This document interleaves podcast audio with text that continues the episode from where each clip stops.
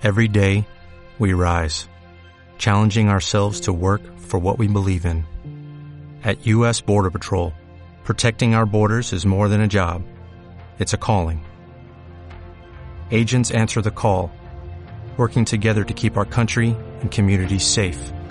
If you are ready for a new mission, join U.S. Border Patrol and go beyond. Learn more at cbp.gov/careers. recomendar para Homo sapiens la crianza natural que se ha seleccionado durante millones de años. Bienvenidos al podcast de la Fundación Caja Rural de León, Orense, Valladolid, Zamora. Soy Tomás Aguiar. El doctor en Ciencias Biológicas y profesor de investigación del CSIC Miguel Delibes abrió el programa de la Semana de Salud del mes de febrero, que organizó la Fundación Caja Rural. Tras la apertura del foro por parte del secretario de la Fundación fue la doctora Paloma Ramos, jefa del Servicio de Ginecología del Hospital Virgen de la Concha, la encargada de presentar al ponente. Miguel Delibes de Castro nació en Valladolid el 12 de febrero, con lo cual estamos a tiempo todavía de felicitarlo, porque hace muy poquito que ha sido. Es el primero de los siete hijos del matrimonio compuesto por Miguel Delibes y Ángeles de Castro. Es biólogo, escritor y zoólogo. Estudió ciencias biológicas en la Universidad Complutense de Madrid. Tras licenciarse realizó la tesis doctoral sobre el lince ibérico en Doñana y a partir de ahí se constituyó en el mayor conocedor de este tema a nivel mundial. Durante el tiempo que estuvo realizando la tesis estuvo mano a mano con Félix Rodríguez de la Fuente, quien dice que le enseñó a escribir en vez de su padre, que es un poco paradójico, consiguiendo que los lectores se enganchasen a las historias. Más tarde fue nombrado director de la Estación Biológica de Doñana, perteneciente al Consejo Superior de Investigaciones Científicas. La charla de Miguel Delibes se desarrolló en base a los argumentos que plantea en el libro Pequeño Mamífero escrito en colaboración con el doctor Adolfo Gómez Papí. Pretendo. pretendo. contarles una historia eh, que está basada o está fundamentada en un libro escrito a dos manos, al que ya se ha referido también la doctora Paloma, eh, con un zamorano de origen, Adolfo Gómez Papí, que escribimos hace año y medio, por ahí salió publicado hace año y medio, y que se llama Pequeño Mamífero. Lo escribíamos a dos manos porque hablábamos entre nosotros, nos intercambiábamos textos, pero yo escribía de la crianza de los mamíferos no humanos y él escribía de la crianza del mamífero humano, eh, de nosotros mismos. Creo que los dos aprendimos en el proceso. Eh, evidentemente, hemos profundizado mucho más en el conocimiento de nuestra especie que en el de ninguna otra, como es lógico.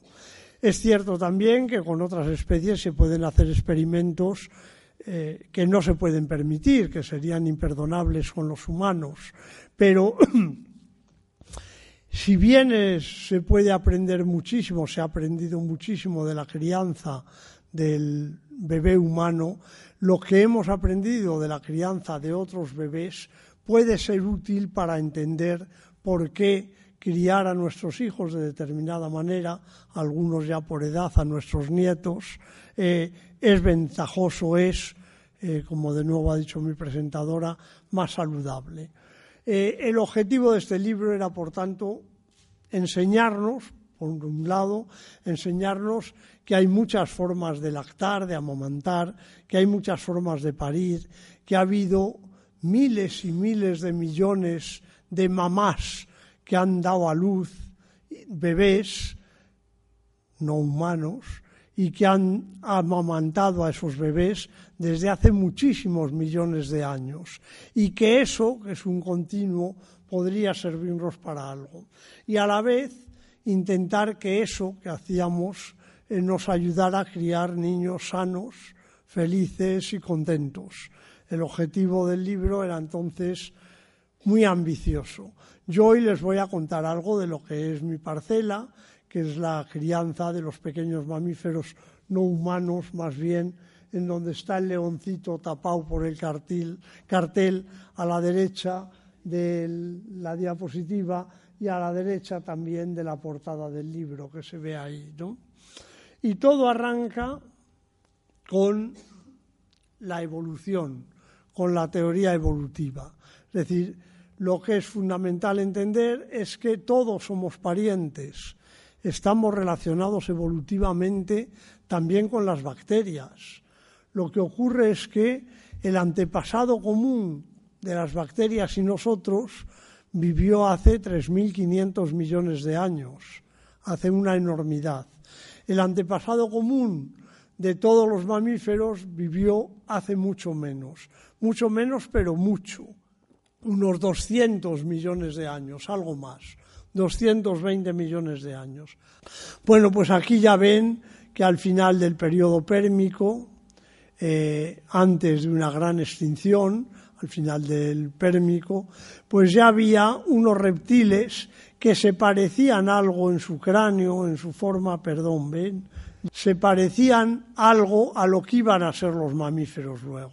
Posteriormente se separaron otros y aquí aparecen unos que ya tienen forma de mamíferos, se parecen mucho más y que son los antepasados directos de los primeros mamíferos y los reptiles anteriores que se parecían a los dinosaurios.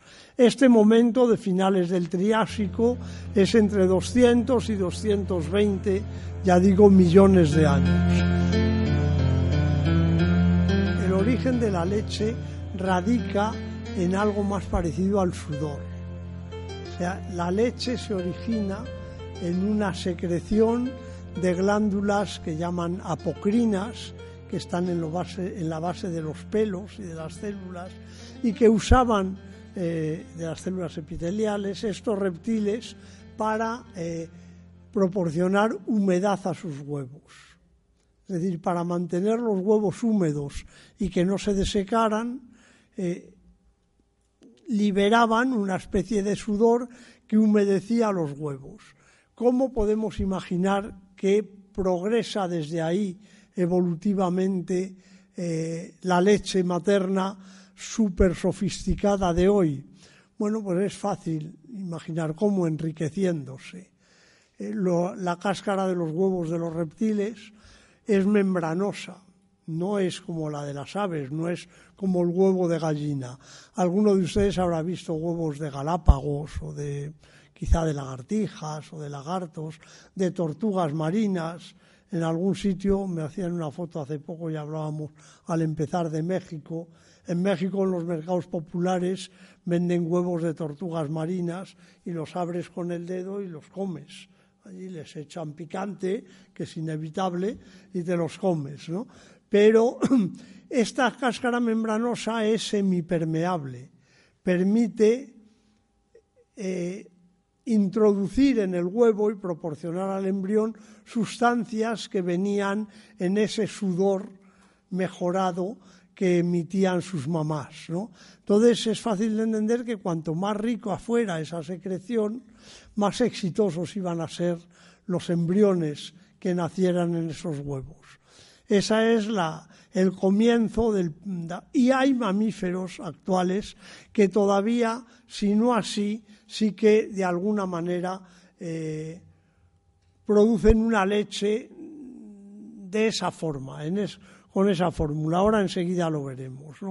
Estos ya son el antecesor común de todos los mamíferos, que les digo, está por aquí, hace doscientos y pico millones de años, y los más antiguos son los monotremas, que es el ornitorrinco con forma con pico de pato, con pies que parecen de una nutria, con una cola que parece de castor. Luego estos se quedan atrás y se separan los canguros, los marsupiales, de los placentarios. Todos estos somos los placentarios. Aquí aparecemos los homínidos, un antecesor común de todos, y entre la familia de los homínidos ya se cuentan los grandes simios que llamamos hoy por ejemplo, el gorila o el chimpancé, ya serían homínidos. ¿no?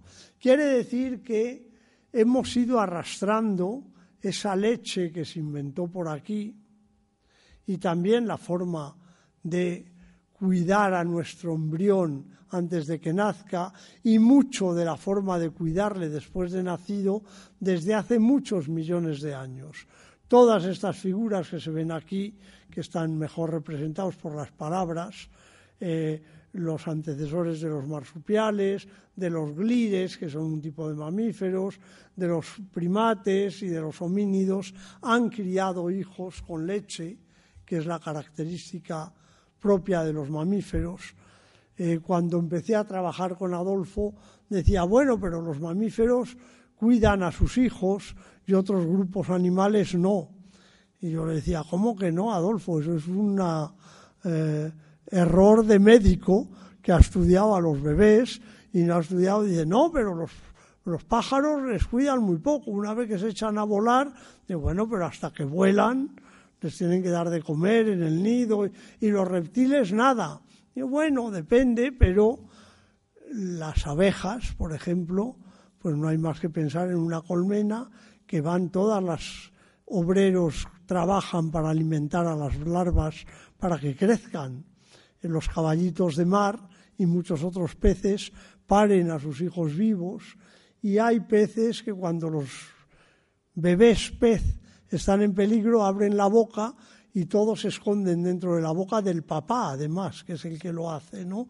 Entonces, mucha gente dice, anda, se ha comido a sus hijos. No se ha comido, les tiene en la boca hasta que pasa el peligro. Muchas veces cuando uno se acerca al acuario, el pez se asusta, abre la boca y todos los pececitos se refugian en la boca de su padre. Eh, cuando pasa el peligro y tú te apartas, abre la boca y salen. Bueno, hay muchos animales que cuidan a sus hijos, pero ninguno con auténtica leche si no es mamífero. Es decir, la característica de los mamíferos, lo que nos une a nosotros con los ornitorrincos y todos los que salen ahí, es que todas las mamás, las nuestras y las suyas, alimentan con leche a sus bebés. La extraordinaria diversidad de mamíferos agrupa 5.500 especies, de las que cinco producen huevos, entre ellos el ornitorrinco, que carece de pezones y rezuma leche por la piel a partir del momento en que pone los huevos. La siguiente especie mamífera en la evolución son los marsupiales. Los marsupiales ya sí que paren eh, cachorros vivos, decir, ya se parecen a nosotros, pero no tienen una auténtica placenta. Eh, por esa razón nacen cachorros muy, muy primitivos, muy pequeñitos. ¿no? Luego vamos a ver en otra diapositiva eh, lo pequeño que es un canguro recién nacido. Un canguro recién nacido pesa un gramo y es del tamaño de una alubia, más o menos. Y la mamá pesa 70 kilos. O sea que es una mamá más grande que una mamá humana o que muchas mamás humanas. Y una cría que en vez de pesar tres kilos o tres y medio como nuestros bebés pesa un gramo, ¿no? Bueno, son muy pequeñas porque mm, al no tener una auténtica placenta tienen primero problemas para alimentar al embrión mientras está dentro y luego también problemas para evitar el rechazo, el rechazo eh, inmunitario a un cuerpo extraño que es el hijo, que tiene unas células que no son las de la madre, son mezcladas de la madre y el padre, con lo cual generan un rechazo del sistema inmune y parece que probablemente eso desencadena el que el parto sea muy temprano. Tienen muchas otras peculiaridades, por ejemplo, el escroto, los testículos están por delante del pene en vez de por detrás, como en el caso de los la mayoría de los mamíferos. Eh, la vagina es doble, se une en un seno vaginal, entonces los canguros tienen un pene también doble que introducen en las dos vaginas, digamos. Pero más curioso todavía es que la cría al nacer no nace por ninguna de ellas, sino que es tan pequeña que ahora da un canal que llaman pseudovaginal, que se abre directamente en la cloaca que también es unión del sistema excretor, del reproductivo y del digestivo, que acaban del urinario, del digestivo y del eh, reproductivo, y nace por ahí, o sea, por ninguna de las dos vaginas, sino por otro lado. Es muy pequeñito. Pero una de las cosas que me parecieron a mí fascinantes cuando estudiaba esto es que luego, como saben todos ustedes, tienen que culminar la gestación o el desarrollo de la cría dentro de una bolsa del marsupio. Es decir, la cría es muy, muy primitiva, muy pequeñita al nacer.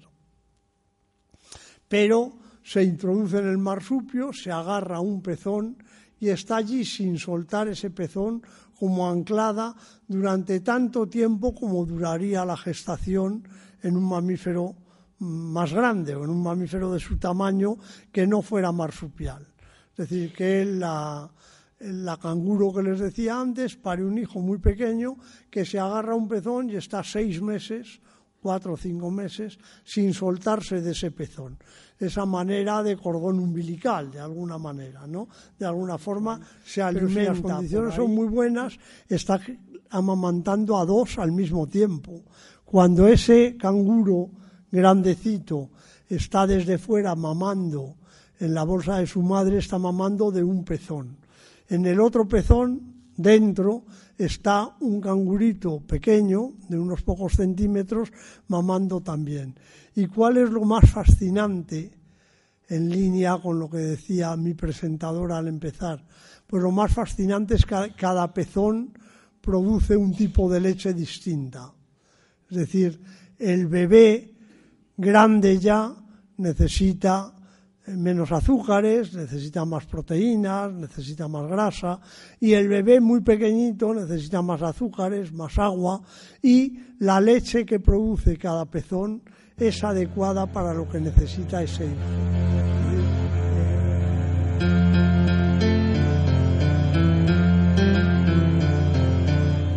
Mamíferos como los murciélagos que hibernan y tienen un determinado periodo de gestación copulan meses antes de concebir a sus crías, mientras que en el caso de los cetáceos existe la dificultad de que viven en el medio acuático. Los cetáceos tienen que respirar aire, pero viven en el agua viven dentro del agua en el océano o en los ríos grandes que hay delfines de agua dulce.